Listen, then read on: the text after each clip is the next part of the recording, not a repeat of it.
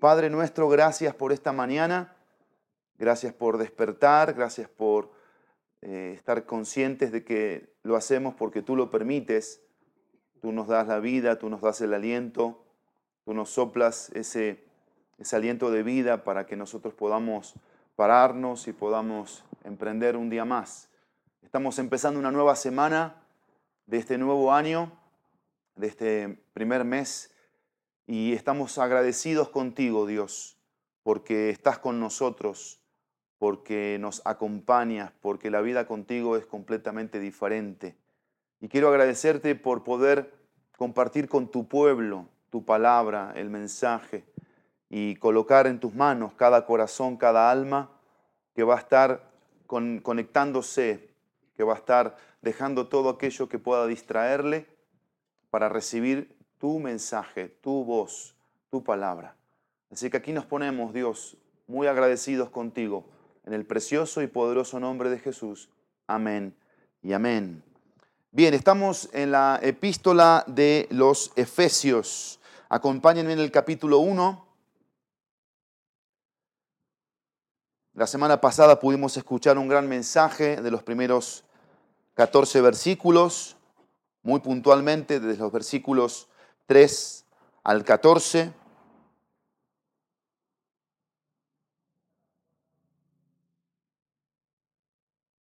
Y hoy nos toca el versículo 15 al versículo 23 de, esta, de este gran libro, esta gran epístola, esta carta de Pablo a los Efesios, diferentes creyentes que se habían convertido a Cristo y si tú quieres aprender a orar, aquí tenemos una oración modelo.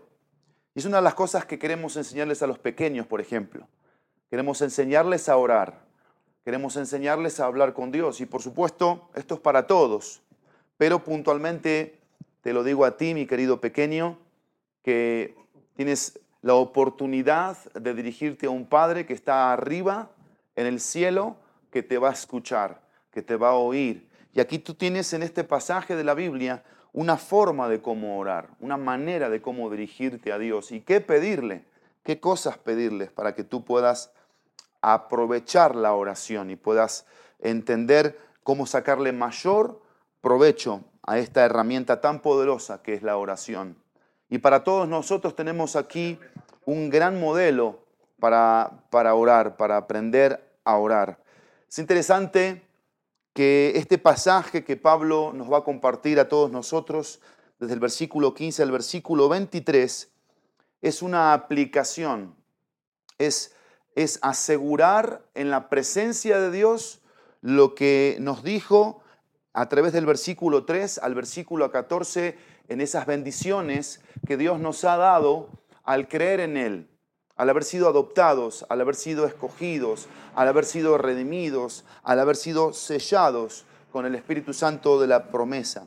Pablo entiende, Pablo entiende que después de recibir semejante bendición en Cristo, necesitamos de la presencia de Dios para que esto quede, quede guardado, quede quede eh, aplicado a nuestras vidas. Así que permítanme, vamos a leer aquí el pasaje de Efesios capítulo 1, versículo 15 al versículo 23. Yo estoy en la nueva Biblia de las Américas y dice así. Por esta razón también yo, habiendo oído de la fe en el Señor Jesús que hay entre ustedes y de su amor por todos los santos, no ceso de dar gracias por ustedes, mencionándolos en mis oraciones Pido que el Dios de nuestro Señor Jesucristo, el Padre de Gloria, les dé espíritu de sabiduría y de revelación en un mejor conocimiento de Él.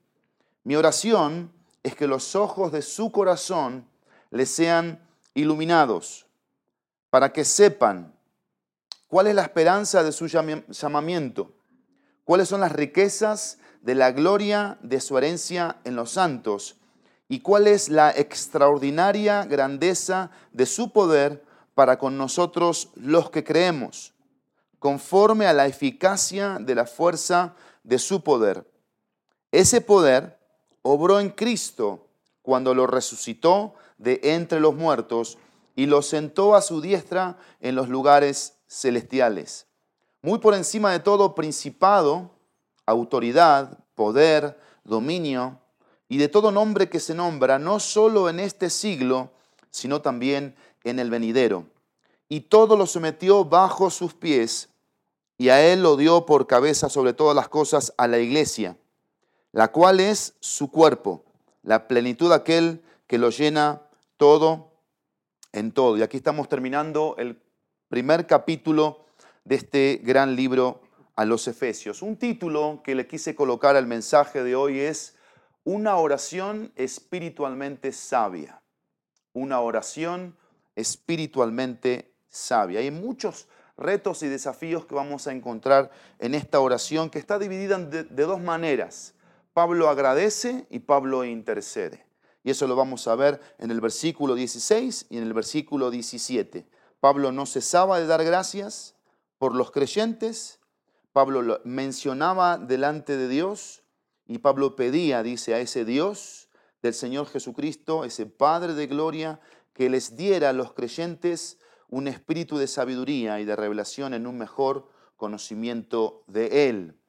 Eh, eh, comentaristas, teólogos, escritores, hablan aquí que Pablo está eh, enfatizando una, una actitud incansable en la presencia de Dios, orando por estas cosas, de una forma incansable, de una forma constante, de una forma objetiva, de una forma progresiva, de una forma eh, puntual y específica, pero el, punto que quiero que te quedes es que Pablo de una forma incansable oraba al Señor por los efesios, por todas las iglesias que rodeaban ahí eh, a Asia, para que esta, esta posición que ellos habían recibido en la persona de Cristo se pudiese ver eh, afirmada, segura, firme, fortalecida en el, en el andar de cada uno de estos creyentes. Es más, me gusta mucho el bosquejo que el doctor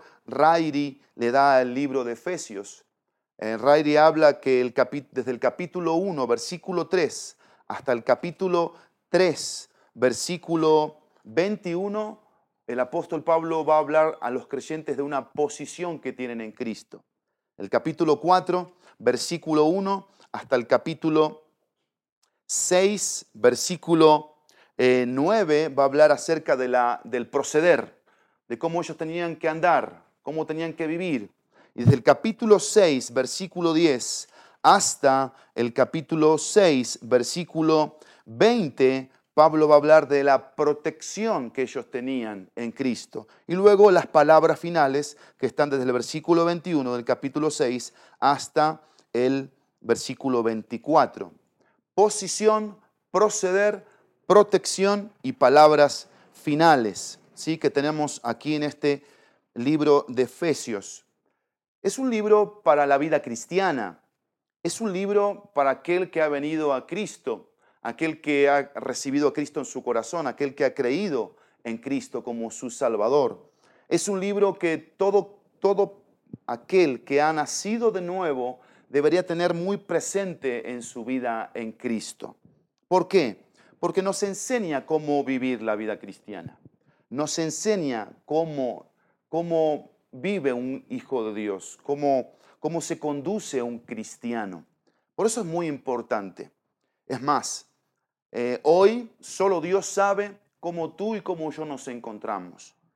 Si estamos en Cristo, si estamos en Cristo, si tenemos a Cristo, si estamos siendo conscientes de quién es Cristo para nosotros y lo que nosotros somos para Cristo, en ese, en ese amor que Dios nos tiene y en esa, en esa posición que nos debe llevar a un andar, nosotros vamos a buscar que este libro signifique mucho para nosotros, que las palabras, los textos, eh, las frases que el apóstol Pablo, por inspiración del Espíritu Santo, fue repitiendo, por ejemplo, hay una frase que se repite que es en Él, en Él. Y sería bueno que en la lectura que tú vas haciendo de este libro puedas ir subrayando ciertas frases, ciertas palabras que le van a dar un sentido al libro de Efesios, pero en nuestra propia vida, en una vida personal particular. Y En la medida que vamos estudiando el libro, porque lo vamos a estudiar de forma completa, como tú viste el domingo pasado, texto por texto, que se fue analizando, vamos a ir haciéndolo en el correr de este tiempo para que nosotros como iglesia de Cristo, en este inicio del 2021, estemos posicionados, estemos eh, seguros, estemos conscientes de dónde venimos, dónde estamos y hacia dónde vamos como iglesia. Me presento como el pastor de la Iglesia Bíblica Juriquilla, como el responsable de esta, de esta iglesia que hace ocho años, por la gracia del Señor, se fundó. Y a todos aquellos que se están conectando y que nos hacen el favor de seguirnos y de escucharnos domingo a domingo o a través de diferentes eh, em, formas o, medios para llegar a ustedes con la palabra de Dios. Y siempre están las preguntas, bueno, ¿hacia dónde estamos yendo? ¿Hacia dónde nos dirigimos como iglesia? ¿Cuál es nuestra identidad? ¿Qué cosas son las que nosotros profesamos firmemente de nuestra fe y que creemos? ¿Qué posiciones tenemos en relación a las doctrinas? Eh, bien se mencionaba el domingo pasado, es un libro que tiene una carga teológica y escatológica muy importante. Y miren, de forma práctica, estamos viendo que el libro de Efesios nos presenta un Dios que está, está involucrado en un antes y en un después.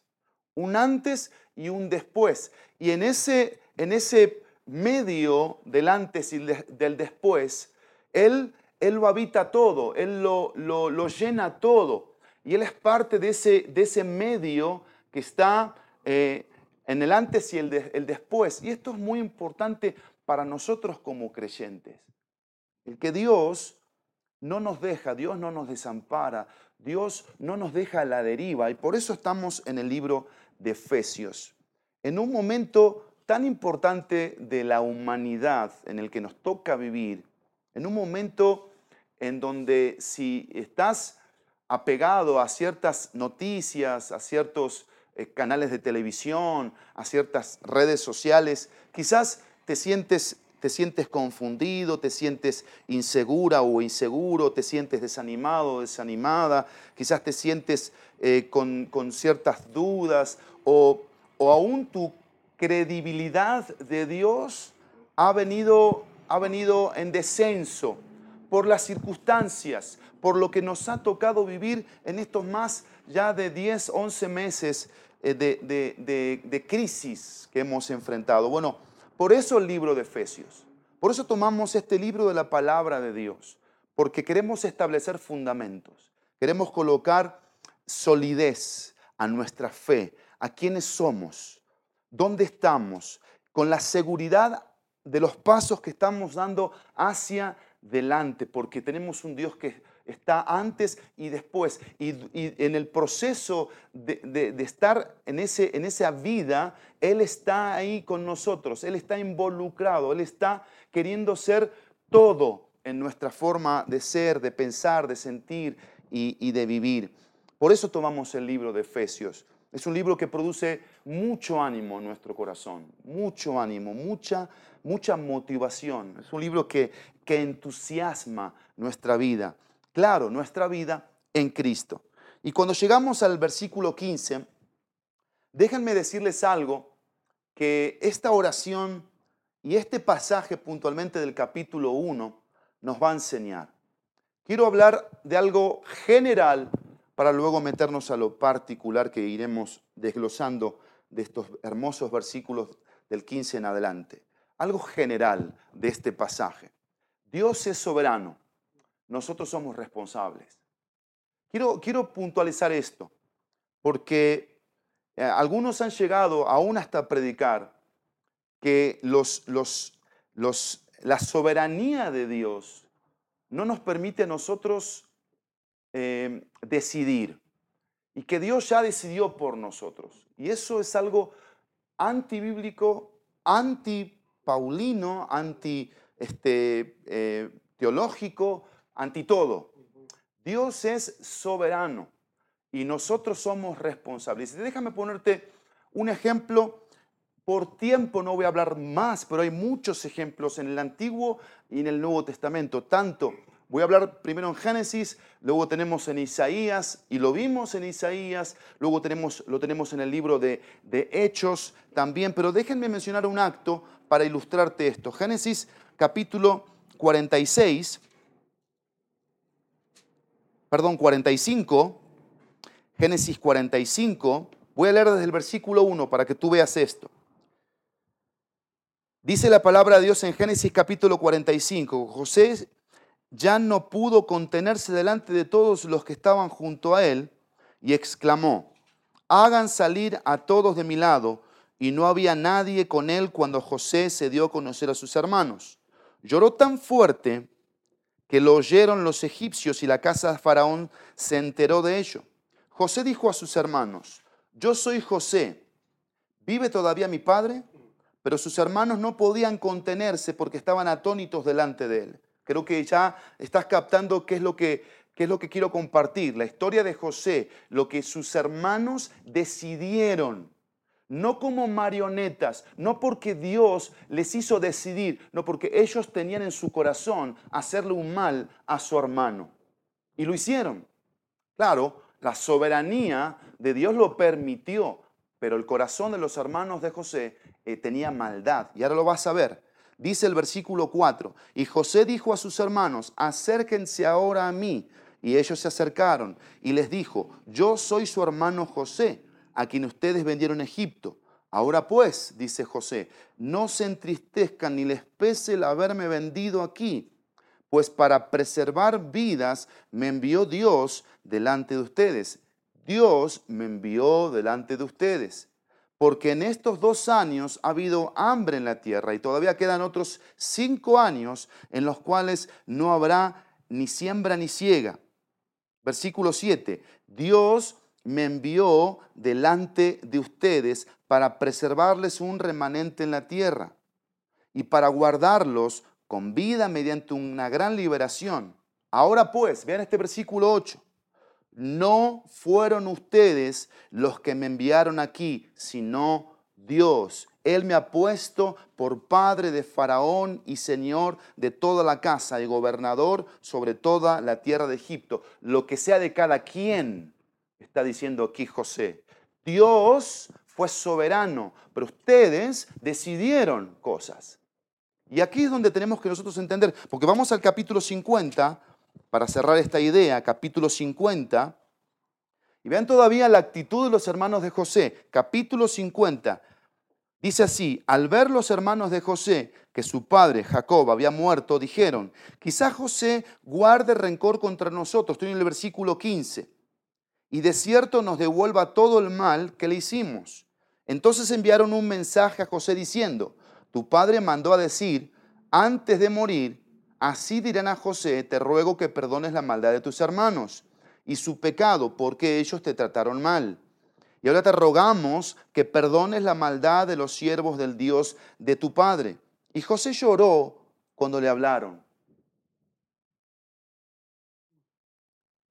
Estaban queriendo engañar a José una vez más. Pero vean el corazón de José. José lloró cuando le hablaron. Entonces sus hermanos tuvieron, perdón, entonces sus hermanos vinieron también y se postraron delante de él y dijeron, ahora somos tus siervos. Como que entendieron aquí los hermanos de José cómo estaba su corazón y lo que todavía seguían teniendo en contra de él.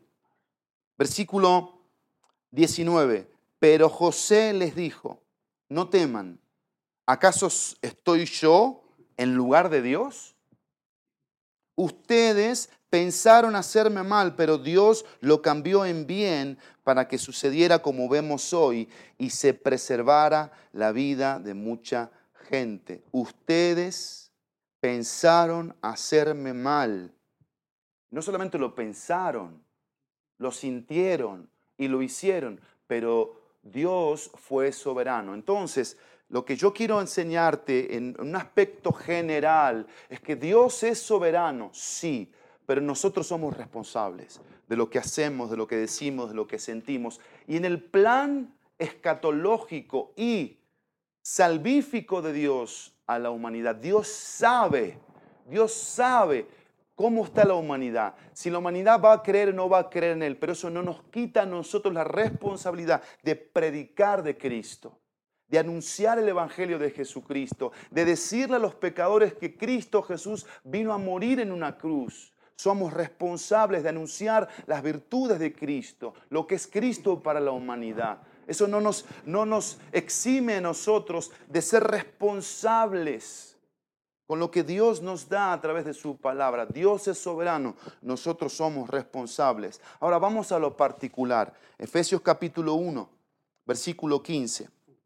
Dice Pablo, por esta razón, por esta causa, por eh, este entendido de lo que hemos recibido como bendiciones en Cristo, desde el versículo 3 hasta el versículo 14, dice, habiendo oído de la fe en el Señor Jesús que hay entre ustedes y de su amor por todos los santos, dice Pablo, no ceso de dar gracias por ustedes. Pablo está aquí agradeciendo a Dios y agradece de forma constante, incansable, por dos cosas que él estaba escuchando de los creyentes de Éfeso. Dos cosas. Dice, de la fe y del amor que estos creyentes manifestaban. Dos cosas. Fe. Y miren aquí importante, fe en la persona de Jesús. Dice el versículo, oído de la fe en el Señor Jesús. Y Pablo está hablando aquí que el objeto de la fe de todo creyente es Cristo. No es una religión, no es una denominación, no es un credo, no es un pastor, no es una iglesia, es Cristo. Ahora, esta fe en el Señor Jesús no estaba manifestándose de una manera aislada. Pablo dice así, He oído de la fe en el Señor Jesús que hay entre ustedes y de su amor por todos los, santos, porque la fe se va a revelar, la fe va a producir un resultado y el resultado es el amor. Y es interesante aquí que nosotros podamos pensar qué padre ser amados. Lo vimos el domingo pasado. Y, eso genera un quebranto en nuestro corazón, sentirnos y sabernos amados por un Dios triple santo, perfecto, sin pecado, justo, bueno, fiel. Pero aquí Pablo está hablando de que ese amor recibido del Padre y que de una forma continua lo seguimos recibiendo se debe ver reflejado en nuestro amor hacia los consagrados, hacia los santos. Y aquí tenemos mucha mucha practicidad en lo particular. ¿Por qué?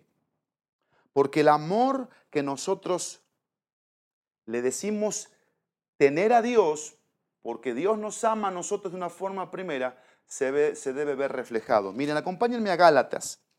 Gálatas capítulo 5,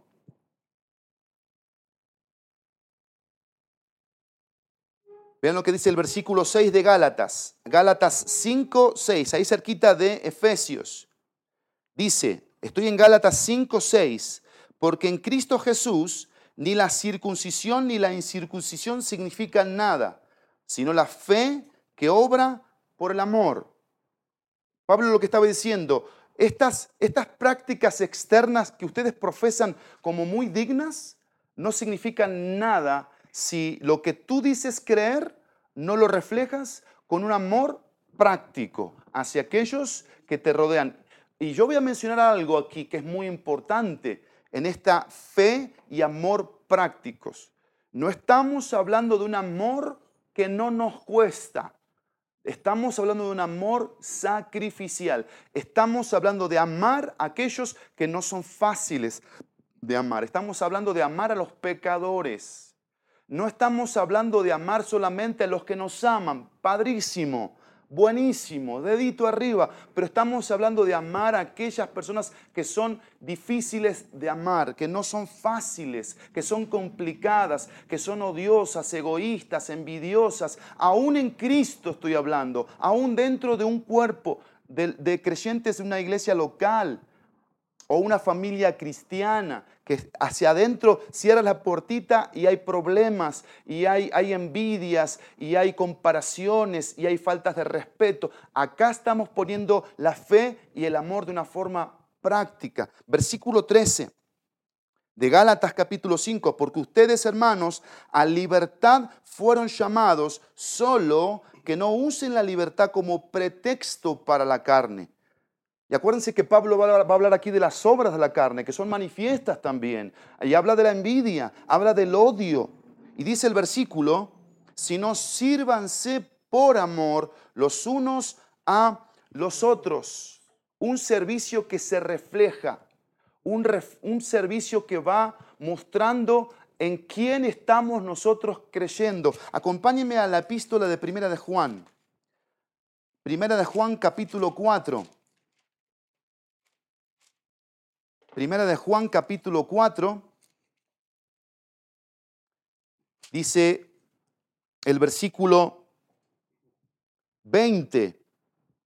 Primera de Juan 4, la epístola estoy hablando, primera de Juan 4, versículo 20. Dice así, si alguno dice, frase repetida por el apóstol Juan, si alguno dice, profesa, anuncia, yo amo a Dios, pero aborrece a su hermano, es un mentiroso. Está engañando, está siendo falso. Porque el que no ama a su hermano, a quien ha visto, no puede amar a Dios a quien no ha visto. Y este mandamiento tenemos de él, que el que ama a Dios, ame también a su hermano. Vamos al capítulo 3 para entender más este concepto.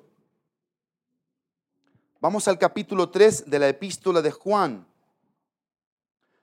Miren, a mí me llama mucho la atención porque estoy en la lectura bíblica de toda la Biblia y estoy en Génesis, leí Génesis capítulo 4 hace una, semana y pico atrás, y es interesante nuestros, nuestros pensamientos de lo que pasó con Caín y Abel. Y, y el apóstol Juan también pensó que fue lo que pasó con Caín y Abel, y dice el versículo 12, no como Caín, que era del maligno y mató a su hermano.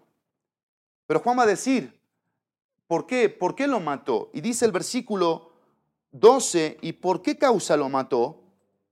No es porque Dios vio con agrado la ofrenda de Abel y vio con desagrado la ofrenda de Caín. Dice, porque sus obras eran malas, obras, acciones, resultados, manifestaciones, decisiones eran malas, estaban ligadas a algo que evidentemente no venía de Dios. Y las de su hermano eran, dice el texto, justas. Un pensamiento de un apóstol de Jesús, apóstol amado, cercano al corazón, que deduce por qué Caín mató a Abel. Y, déjenme decirles, y, la palabra lo dice, no necesito agarrar un cuchillo y matar a mi hermano. Lo puedo matar con el desinterés lo puedo matar con palabras, lo puedo matar con no, no, no atender una, necesidad. Y no estoy hablando de atender la necesidad del que, del que me ayuda, del que me bendice, del que me ama, del que me procura, del que me admira, del que me ofrenda, del que... No, estamos hablando de, de amar a aquel que lo único que hace es pedir y pedir y pedir y pedir y tener una actitud grosera y envidiosa y rencorosa, alguien odioso. A ese estamos hablando que tenemos que amar. Y dice el versículo 13, hermanos, no se maravillen si el mundo los odia. Nosotros sabemos, estoy en Juan, capítulo 3, primera de Juan, versículo 14. Nosotros sabemos que hemos pasado de muerte a vida porque amamos a los hermanos. El que no ama, eh, el que no ama permanece en muerte. Todo el que aborrece a su hermano es un asesino. Y ustedes saben que ningún asesino tiene vida eterna permanente en él. En esto conocemos el amor, en que Él puso su vida por nosotros, también nosotros debemos poner nuestras vidas por los hermanos. Y aquí Juan va a decir, bueno, quizás mi teología está siendo muy acá. La voy a poner acá para que digan, a ver cómo la aplico. Versículo 17. Pero el que tiene bienes de este mundo y ve a su hermano en necesidad y cierra su corazón contra él, ¿cómo puede morar habitar el amor de Dios en él. Hijitos, no amemos de palabra ni de lengua, sino de hecho y en verdad. Volvamos a la epístola de Efesios, porque Pablo estaba resaltando esto, Pablo estaba ampliando la imagen aquí, la fotografía de dos virtudes de un hijo de Dios que tiene una posición en Cristo, que ya está dotado de estas cosas, de la fe y del amor, que vienen como un don de Dios. Y dice Pablo, yo he oído de la fe en el Señor Jesús que hay entre ustedes y de su amor por todos los santos. Y aquí resaltamos un aspecto doctrinal, teológico. ¿Cuál es? La iglesia. ¿Por qué? Porque acá es donde entra la importancia, la relevancia de reunirnos, de congregarnos, de ser iglesia, de estar presentes. Y te lo digo esto porque hoy nos lo estamos, pero vamos a estar presentes. En algún momento vamos a estar presentes. Vamos a regresar. ¿Y con qué fuerza vamos a regresar? Con la fuerza de la posición. Con la calidad de vida de la posición que, que tenemos en Cristo con la madurez espiritual de cómo debemos tratarnos los unos a los otros y donde Dios decidió que esto se perfeccione en un marco llamado iglesia, llamado cuerpo de Cristo, donde Dios nos ejercita, Dios nos trabaja a todos nosotros. Y dice el versículo 6 que Pablo no cesaba de dar gracias por eso y que mencionaba eso en sus oraciones el versículo 16. Versículo 17. Pido, dice el versículo 17, que el Dios de nuestro Señor Jesucristo. Y, miren, aquí Pablo se está dirigiendo a Dios. En el capítulo 3, que va a ser igual una oración, Pablo, capítulo 3, versículo 14, Pablo se dirige al Padre, dice el versículo 14, por esta causa del capítulo 3, por esta causa, pues, doblo mis rodillas ante el Padre de nuestro Señor Jesucristo. Y aquí Pablo se dirige al Dios de nuestro Señor Jesucristo, el Padre de gloria, la fuente de la gloria, al que pertenece toda la gloria. Y la verdadera gloria, no la vana gloria, una gloria que nos afectó a nosotros porque la gloria del Padre vino a través de la persona de Jesucristo a morir en una cruz para que tome mi vida, que era una basura, y la lleve a, en un proceso presente, ¿sí? progresivo, ¿sí? y, y posterior a una vida digna a una vida limpia, a una vida pura, a una vida que le dé gloria y honra y que tiene un propósito para vivir por siempre. Eso lo hizo la gloria de Dios, la gloria del Padre, que a mí me compromete en algo. Yo no estoy aquí para vivir para mi gloria, sino para su gloria. ¿Qué dice Primera de Corintios 10:31? Si comemos o bebemos o hacemos otra cosa, debemos hacerlo todo para la gloria de Dios. Y aquí es donde nosotros tenemos un principio práctico y particular, porque Pablo no está enseñándonos aquí que durante 24 horas nosotros tenemos que estar como que balbuceando oraciones y gestionando eh, diferentes tipos de palabras de forma religiosa. Lo que está hablando Pablo aquí de esta, de esta oración incansable, incesante, constante, persistente, está diciendo Pablo que cuando yo tengo el propósito de vivir para la gloria de Dios, yo voy a vivir en una continua dependencia de Dios, en una continua fe por comunicarme con Dios para que reciba de Dios los recursos que necesito para vivir para su gloria. Y me lleva a eso, a estar en comunión con Dios, a buscarle, a hablar con Él, a pensar en Él, a, examinar cómo está mi corazón, mis sentimientos, mis acciones.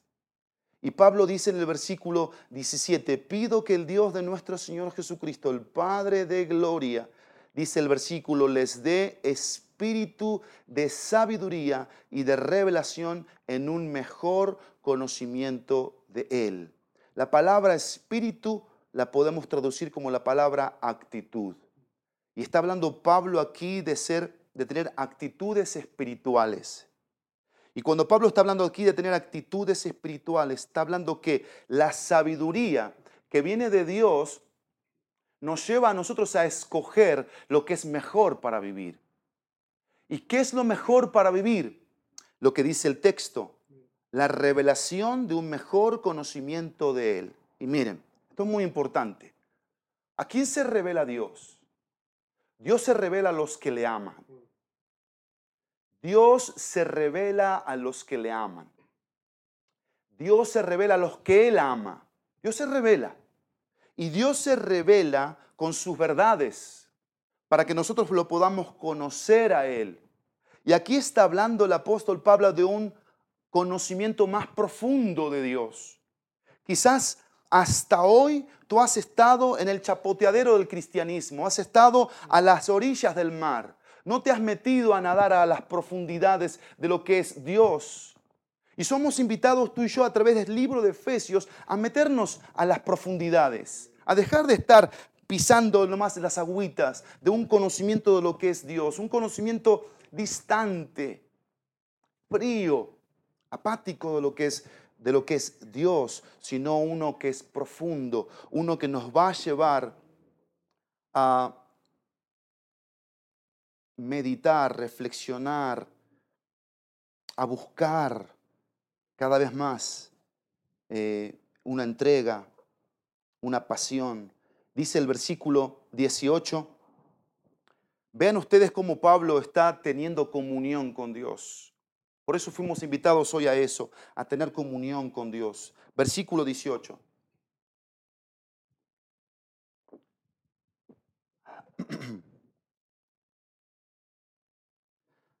Dice, mi oración es que los ojos de su corazón le sean iluminados para que sepan.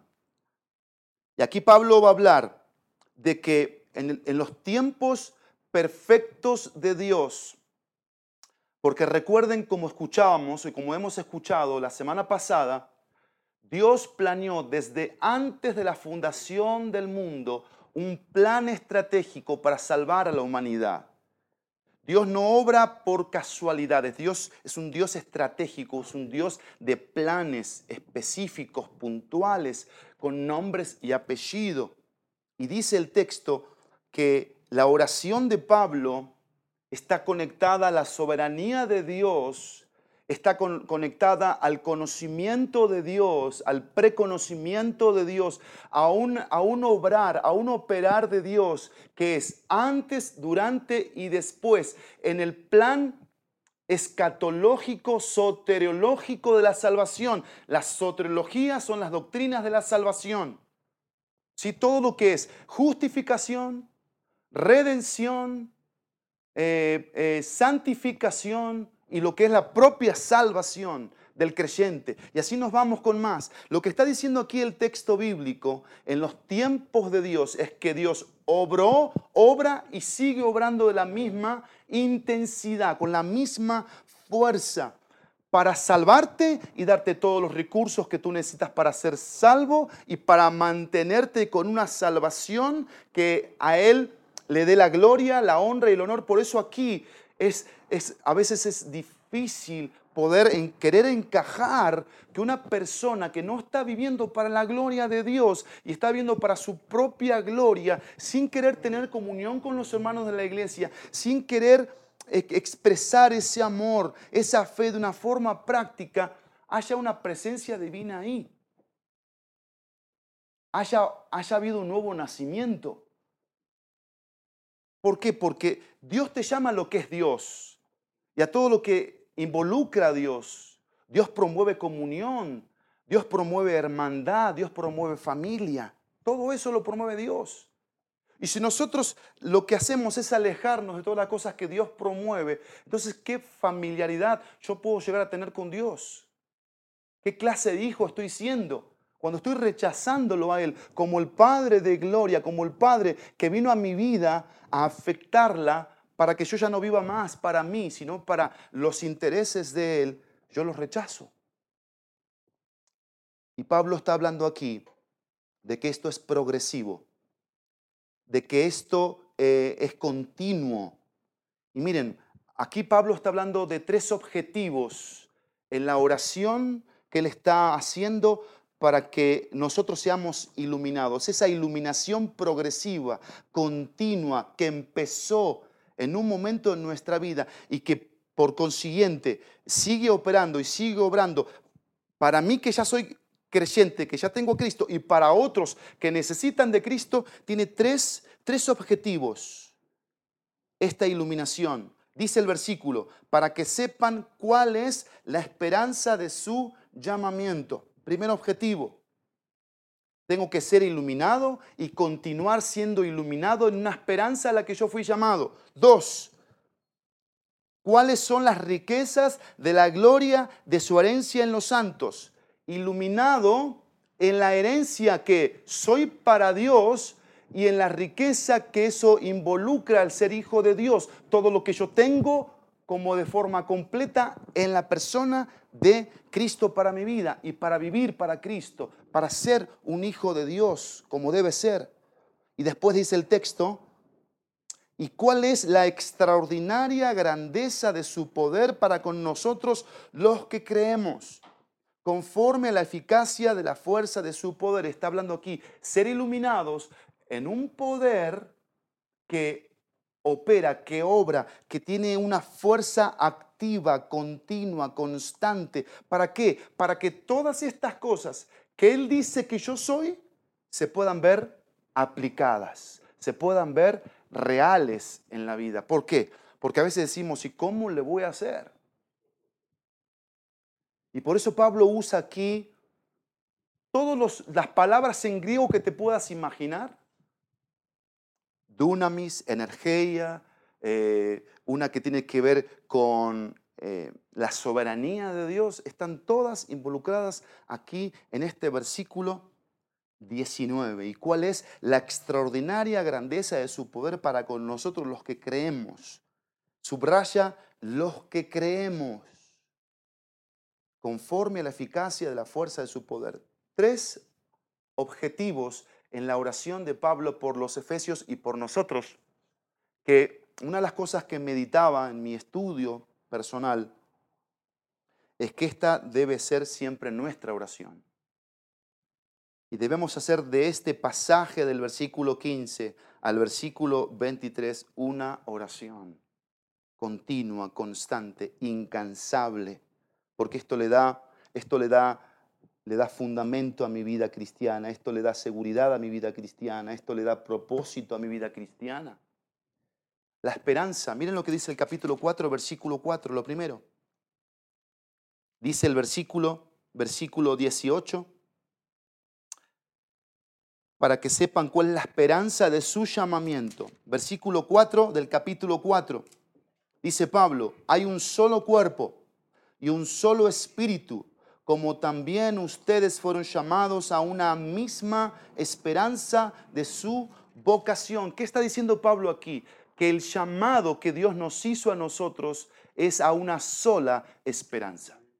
Ahora, en forma práctica, ¿qué esperanza tengo hoy? ¿Qué es lo que hoy yo más espero? ¿Cuál es mi esperanza hoy? Porque este es un texto que tiene tanta aplicación para este 10 de enero del 2021, porque está hablando del futuro. Está hablando de lo que yo estoy esperando que va a suceder mañana, en un mes, en 10 meses, en 10 años. Son, son, son eh, fundamentos que le van a dar a mi andar, a mi dinámica de cristianismo, una seguridad, una, una expectativa asombrosa, deslumbrante, en donde eh, mi tema, mi tema número uno, ni número dos, ni número tres, ni número cuatro, ni número cinco, son las cosas que este mundo pone como temas. Y es tan asombroso que nos reunimos entre creyentes y los primeros temas que se tocan, ¿cuáles benditos son. ¿Cuántos se contagiaron? ¿Sí? ¿Cómo está la economía? qué cosas dijo el presidente, ¿sí? o mi gobernador, o este, eh, se canceló esto, se canceló aquello.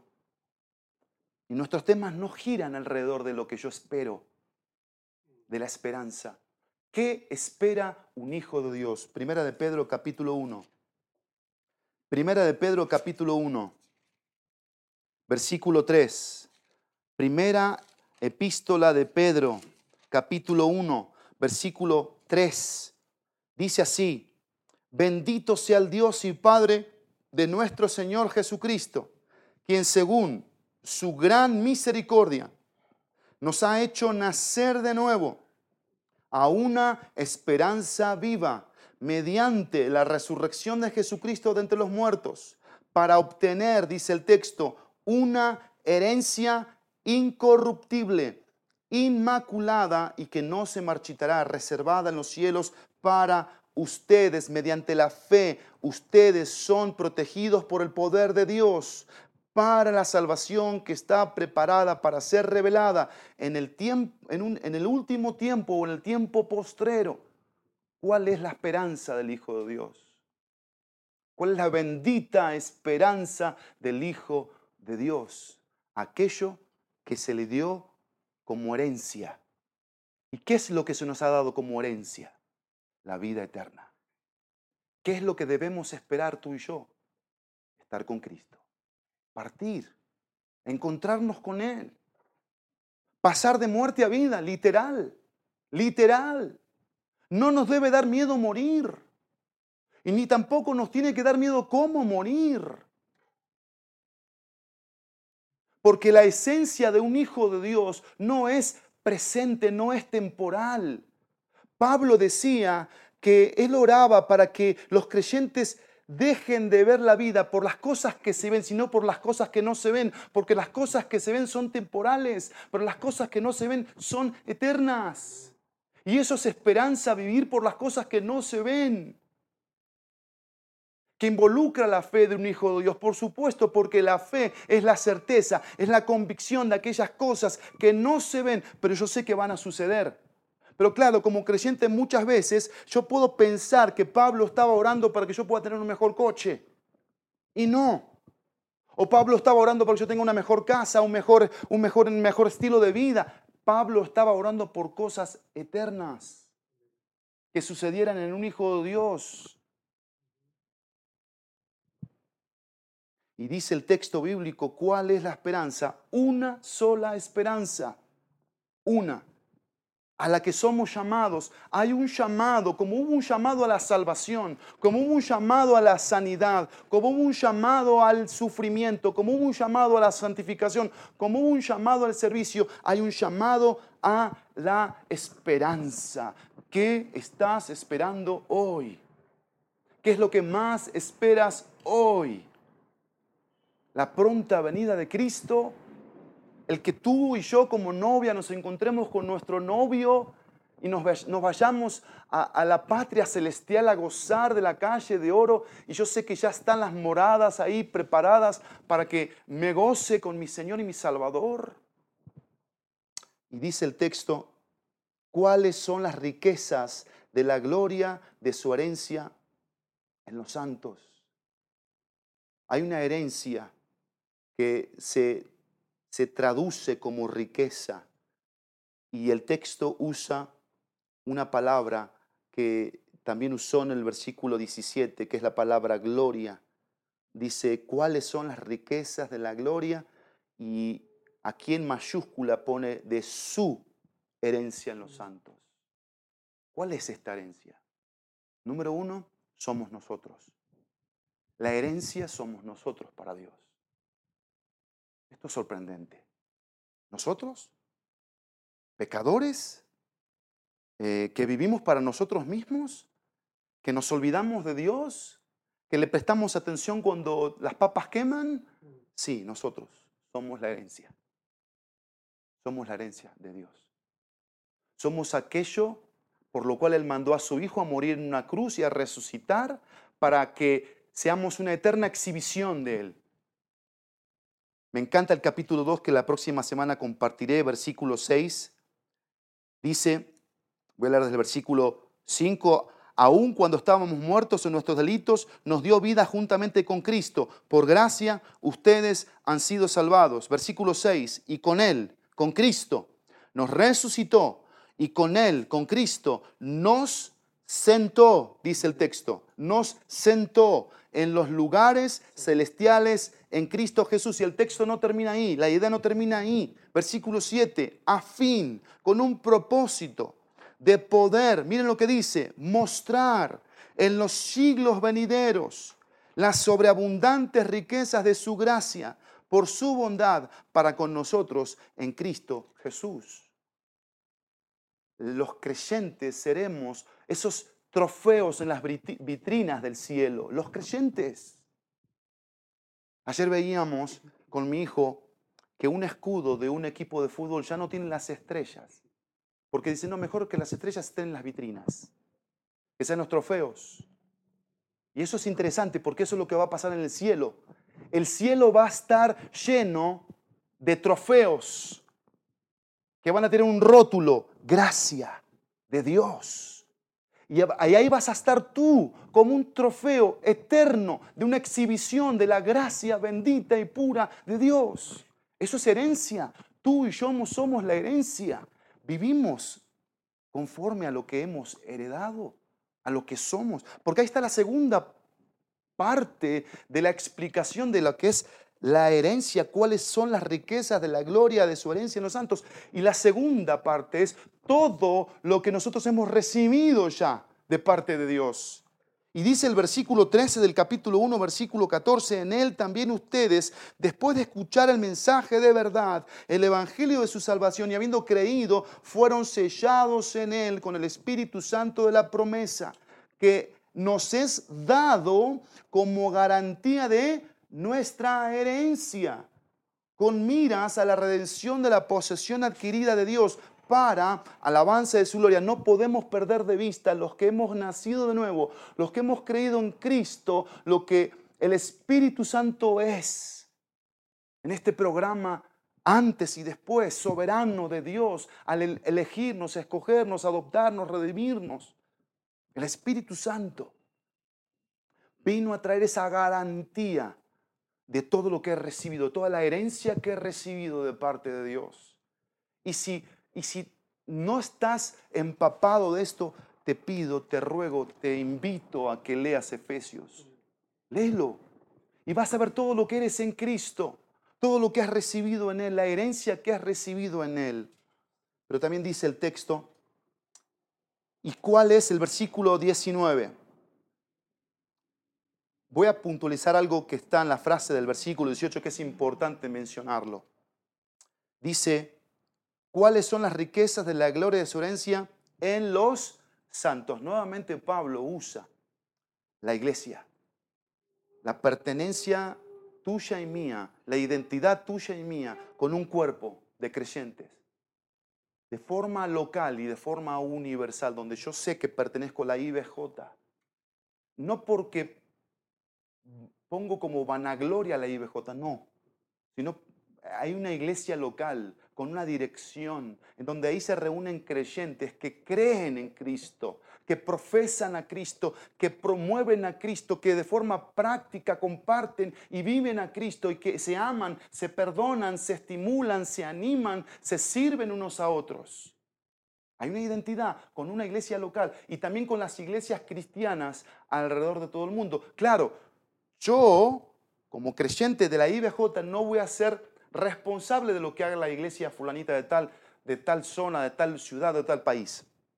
Voy a ser responsable, voy a dar cuentas de lo que como miembro del cuerpo de Cristo local decidí mientras estaba en el cuerpo local. Dios no me llama a rendir cuentas de aquello, Dios me llama a rendir cuentas de esto. Y ahí dice el texto que en la herencia, en la herencia está el ser iglesia, lo que yo he recibido de parte de Dios. Dios me da una iglesia. Dios me hace parte de una iglesia y eso es maravilloso, eso es rico, eso es abundante. Y dice el versículo 19, ¿y cuál es la extraordinaria grandeza de su poder para con nosotros los que creemos conforme a la eficacia de la fuerza de su poder? Ese poder obró en Cristo cuando lo resucitó de entre los muertos y lo sentó a su diestra en los lugares celestiales. Versículo 21, muy por encima de todo principado, autoridad, poder, dominio y de todo nombre que se nombra, no solo en este siglo, sino también en el venidero, y sometió todas las cosas bajo sus pies, y a él lo dio por cabeza sobre todas las cosas a la iglesia, la cual es su cuerpo, la plenitud aquel que lo llena todo en todo. El tercer objetivo por el cual Pablo oraba para que los ojos del alma y del corazón fuesen iluminados eh, de forma progresiva, objetiva, puntual, constante en los creyentes, la esperanza, la herencia y ese poder. Y es un poder que se aplica a mi vida para que yo aplique todo lo que soy en Cristo. Es un poder que de muchas maneras Dios me otorga para que yo no diga que no puedo, que, que la debilidad me gana. Es un poder que me va a ayudar a mí a poder amar a aquel que no es fácil de amar. Servir a aquel que no, no me invita a servirle. Predicar el Evangelio cuando yo no sé predicar el Evangelio dejar ese pecado cuando ese pecado me tiene esclavo de él. Es un poder que se aplica a la dinámica del andar, del ser, del vivir. Es un poder que está a mí, a mí eh, llamado, a mí, a mi obediencia, a mi dependencia. ¿Y por qué andamos por la vida cristiana entonces mostrando eh, carencias? ¿Por qué andamos por la vida cristiana entonces mostrando que el poder de Dios no es efectivo? ¿Por qué será? ¿Por qué el cristianismo hoy, en vez de reflejar fortaleza, firmeza, identidad, convicción, dedicación, entrega, compromiso, que se está viviendo por lo eterno, se está viviendo por, por lo que predomina en el pensamiento humano, psicológico, filosófico de este mundo. ¿Por qué? Porque la iglesia, la iglesia está dejando de orar. La iglesia está dejando de estar en la presencia de Dios. La iglesia está dejando de tener comunión con Dios. La iglesia está dejando de ver a Cristo como un Señor, como un amo. Por eso Pablo dice que no hubo infierno, ni demonios, ni Satanás que pudieran contra Cristo cuando dice el versículo 20 que lo resucitó a Cristo. No hubo un poder que lo pudo dominar a Cristo, que lo pudo sujetar, que pudo derrotarlo. No lo hubo, demoníaco, satánico. Y después dice el versículo 21, muy por encima de todo. Vamos a poner nombres, dice Pablo. Vamos a poner eminencias aquí, y eminencias muy, muy altas que para los rabínicos, para los judíos de la época, les, hacía pensar en fulano de tal, en mengano, en personas que tenían autoridad. Y dice Pablo, principados, autoridades, poderes, dominios. Y dice, y todo nombre que se pueda nombrar, puedes tú poner a una persona y decirle, bueno, ahora tú vas a ser eh, un caballero y vas a tener esto y vas a tener lo otro un, nombramiento noble, dice el versículo, un nombre que se nombra no solo en este siglo, y estaba hablando de ese tiempo pasado, sino también en el venidero. Estamos hablando del 2021, 10 de enero, y lo que vendrá en adelante, quien sea que se nombre, dice el texto, que Dios lo puso por encima de todo. Que Cristo es Señor, está diciendo el texto que Él es la autoridad. Entonces, si yo voy comprendiendo mi texto bíblico y la oración que Pablo está haciendo, si hay fe, hay amor. ¿Sí? Si hay gloria de parte de Dios, hay un miserable que fue alcanzado. Si hay una intervención divina para que seamos iluminados internamente, es para que comprendamos la esperanza es para que entendamos la herencia, es para que nos posicionemos en la práctica de un poder que está a mi disposición, es que hay una autoridad que está por encima de todo y hay un Señor que evidentemente está para someter. Porque dices, dice alguien, si tú te dices rey, ¿dónde está tu reinado? Si acá se está hablando de una cabeza, de una autoridad y de un señor, el texto me enseña de forma práctica dónde están los sometidos. ¿Dónde están los que se someten? Y dice el texto, y todo lo sometió, hablando de Dios Padre, para con su Hijo, bajo sus pies. ¿Por qué? Porque miren lo que hemos hecho los hombres, lo que hemos querido los hombres. Los hombres queremos con nuestros pensamientos, con nuestras definiciones, ponernos a la par de Dios. Hemos llegado a hacer cuestionamientos tales que queremos decirle a Dios que Él se equivocó en su soberanía y que Él todo lo planeó para nosotros ser títeres de Él. Porque ese es uno de los principales pecados que puede haber en mi corazón, quererme poner a la par de Dios. Y el texto está diciendo aquí que la iglesia tiene que estar llena, llena de sujeción, de sometimiento. Sometió todo bajo sus pies y a él lo dio por cabeza sobre todas las cosas a la iglesia, la cual es su cuerpo, la plenitud de aquel que lo llena todo en todo. Miren, Cristo es la cabeza de la iglesia. La iglesia no está para completar a Cristo. La iglesia está para ser completada por Cristo y cuando la iglesia está completada por Cristo, en pocas palabras, la iglesia está llena de lo que es Cristo. La iglesia está llena de, un mundo espiritual que afecta la vida mental, emocional, voluntaria, decisiva de ese creyente y, lo lleva a vivir en un mundo reflejándolo de lo que está lleno. Miren lo que dice el capítulo 3. Capítulo 3, versículo 19 de Efesios, y de conocer el amor de Cristo que sobrepasa todo el conocimiento, para que sean llenos hasta la medida de toda la plenitud de Dios. Pablo oraba por eso, capítulo 4, versículo 13. Hasta que todos lleguemos a la unidad de la fe y del pleno conocimiento del Hijo Dios, a la condición de un hombre maduro, a la medida de la estatura de la plenitud de Cristo. Colosenses capítulo 1, por favor. Capítulo 1 de Colosenses. Dice el versículo 16, porque en Él fueron creadas todas las cosas. Estoy en el capítulo 1 de Colosenses, versículo 16. Tanto en los cielos como en la tierra, visibles e invisibles, sean tronos o dominios o poderes o autoridades, todo ha sido creado por medio de Él y para Él. Versículo 17. Y Él es antes de todas las cosas. Y en Él todas las cosas permanecen. Versículo 18, Él es también Cristo, la cabeza del cuerpo que es la iglesia. Él es el principio, el primogénito de entre los muertos, a fin de que Él tenga en todo la primacía, la permanencia, lo más preeminente, lo más singular, importante, trascendente. Capítulo 2, versículo 9 y versículo 10. Dice así, porque toda la plenitud de la deidad reside corporalmente en Él, en Cristo. Versículo 10. Tú y yo y ustedes han sido hechos completos en Él, que es la cabeza sobre todo poder y autoridad. Versículo 19.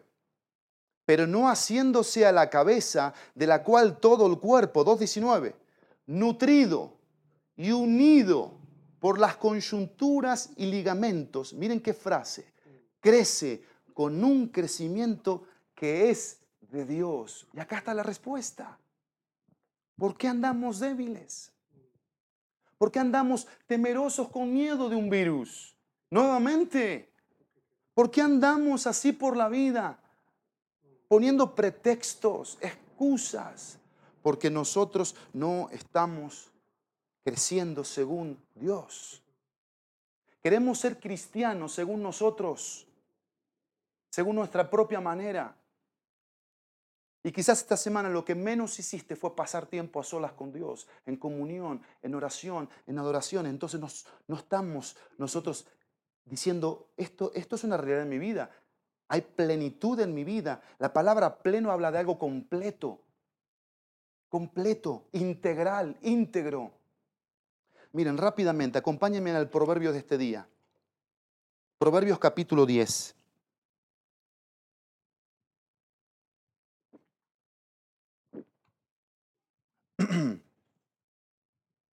Yo los invité a tener comunión con Dios.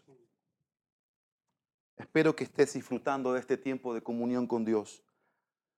Versículo, capítulo 10, vamos a leer el capítulo 10 de Proverbios, porque estamos teniendo comunión con Dios. El proverbio de este día. Y miren qué perlas tiene el proverbio 10. Los proverbios de Salomón, el hijo sabio alegra al padre, pero el hijo necio es tristeza para su madre. Tesoros mal adquiridos no aprovechan, pero la justicia libra de la muerte. El Señor no permitirá que el justo padezca hambre, pero rechazará la avidez de los impíos. Pobre es el que trabaja con mano negligente, pero la mano de los diligentes enriquece. El que recoge en el verano es hijo sabio, el que se duerme durante la siega es hijo que avergüenza. Versículo 6, hay bendiciones sobre la cabeza del justo, pero la boca de los impíos oculta violencia. La memoria del justo es bendita, pero el nombre del impío se pudrirá. El sabio de corazón aceptará mandatos, pero el necio charlatán será derribado. El que anda en integridad anda seguro, pero el que pervierte sus caminos será descubierto. Ese es un versículo muy interesante para meditar. Versículo 10, el que guiña el ojo causa disgustos y el necio charlatán será derribado. Otra vez se repite esa frase, necio charlatán o el impío. Versículo 11, fuente de vida es la boca del justo, pero la boca de los impíos encubre violencia. El odio crea rencillas, pero el amor cubre todas las transgresiones. En los labios del entendido se halla sabiduría, pero la vara es para las espaldas del falto de entendimiento. Los sabios atesoran conocimiento. Y acuérdense que el conocimiento en el libro de Proverbios, como la palabra conocimiento que veíamos en Efesios, está hablando de una experiencia profunda con Dios, que nos lleva a esa experiencia con Dios, a reflejarla en nuestra propia vida. No está hablando de llenarnos intelectualmente la cabeza de palabras. Dice el versículo entonces, ¿dónde me quedé? Versículo 13. En los labios del entendido se halla sabiduría, pero la vara es para las espaldas del falto de entendimiento. Los labios, los sabios, ahí está el versículo 14, atesoran conocimiento, pero la boca del necio es ruina cercana. La fortuna del rico es su fortaleza, la ruina de los pobres es su pobreza. El salario del justo es vida, la ganancia del impío castigo. Por senda de vida va el que guarda la instrucción, pero el que abandona la reprensión se extravía. El que oculta el odio tiene labios mentirosos, y el que esparce calumnia es un necio. En las muchas palabras la transgresión es inevitable, pero el que refrena sus labios es prudente. La lengua del justo es plata escogida, pero el corazón de los impíos es poca cosa.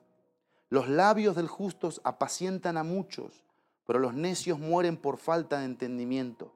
La bendición del Señor es la que enriquece y no añade tristeza con ella. Como diversión es para el necio el hacer maldad y la sabiduría lo es para el hombre de entendimiento. Lo que el impío teme vendrá sobre él y el deseo de los justos será concedido. Otro versículo clave. Cuando pasa el torbelino ya no existe el impío, pero el justo tiene cimiento eterno. Como el vinagre a los dientes y el humo a los ojos, así es el perezoso para quienes lo envían. Versículo clave, clave en todo el Proverbio 10. Léelo fuerte conmigo. El temor del Señor multiplica los días, pero los años de los impíos serán acortados. La esperanza de los justos es alegría, pero la expectación de los impíos perecerá. Fortaleza para el íntegro es el camino del Señor, pero ruina para los que obran iniquidad. El justo nunca será conmovido, pero los impíos no habitarán en la tierra. De la boca del justo brota sabiduría, pero la lengua perversa será cortada. Los labios del justo dan a conocer lo agradable, pero la boca de los impíos lo perverso.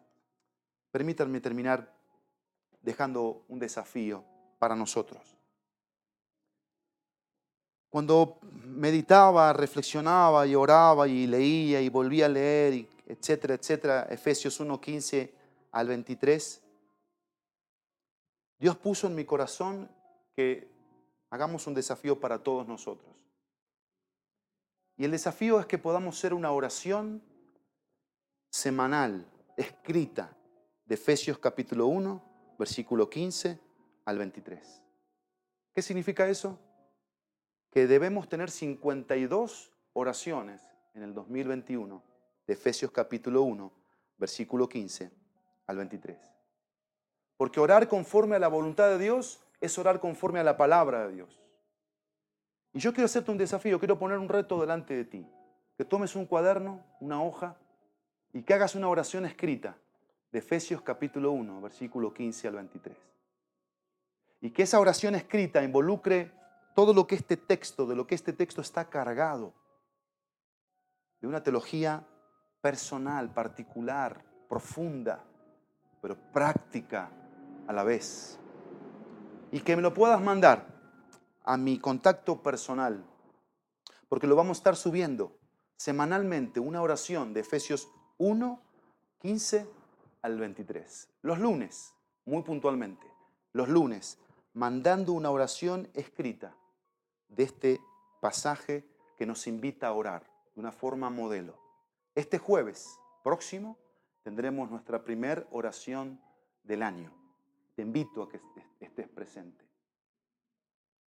Necesitamos orar, necesitamos de la presencia de Dios. Necesitamos aprender a orar. Aquí está nuestra oración modelo como iglesia. Que queremos aplicarla, hacer una oración de estos textos semanalmente. Y que cada lunes podamos tener una oración de este texto para poder ministrar a muchos, no solamente a la IBJ, sino a muchos, a las que se las podamos mandar. Así que te reto, te desafío, haz una oración escrita de Efesios 1, 15 al 23 mándamela, mándamela para que la podamos comunicar al pueblo de Dios. 52 oraciones escritas, escritas de Efesios 1, 15 al 23. Padre, gracias por tu palabra y gracias, Padre, gracias, Padre de gloria. Gracias, Padre de nuestro Señor Jesucristo, por habernos alcanzado, por haber llegado a nosotros y habernos hecho tus hijos. Cuando creímos, cuando aceptamos, cuando entendimos cómo nos justificabas, la compra que hiciste con un alto precio y nos introdujiste a través del bautismo espiritual al cuerpo de Cristo, porque Cristo murió y resucitó y nos adheriste a una, a una vida en Cristo, de fe, de amor y de una necesidad intensa, interna, incansable de orar para que nuestra alma, nuestro interior sea iluminado, haya un brillo de luz tuya en relación a la esperanza, a la herencia rica y gloriosa que en los santos tenemos, para ti y de ti para nosotros, y de un poder extraordinario, eficaz, dinámico, práctico, puntual, específico para lo que necesite. Un Señor, una autoridad al cual someterme y por el cual estar siendo gobernado, dirigido y llenado para poder reflejar eso. Gracias Cristo por llenarnos y completarnos. Gracias Cristo por ser la plenitud de, todo, que lo llenas todo. Que te conozcamos, Dios, de una mejor manera, con una mayor entrega, de una forma más profunda, que nos metamos a las aguas profundas y dejemos de estar en las orillitas.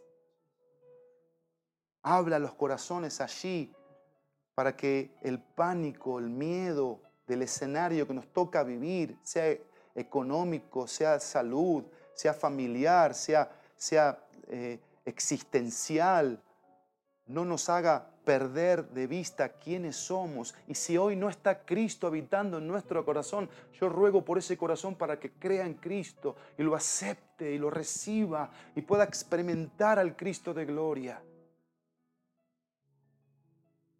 Así que Dios, clamamos a ti por, ese perdón que debemos otorgarnos los unos a los otros, ese amor que debemos brindarnos los unos a los otros, ese servicio práctico de ver por el necesitado, por el afligido, por, por el que está mal.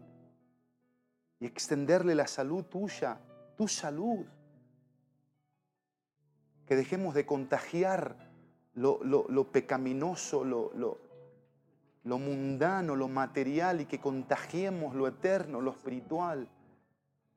Gracias Dios, gracias. Te amamos, te alabamos, te agradecemos infinitamente por lo que hoy nos has dado. En el nombre precioso y poderoso de Jesús.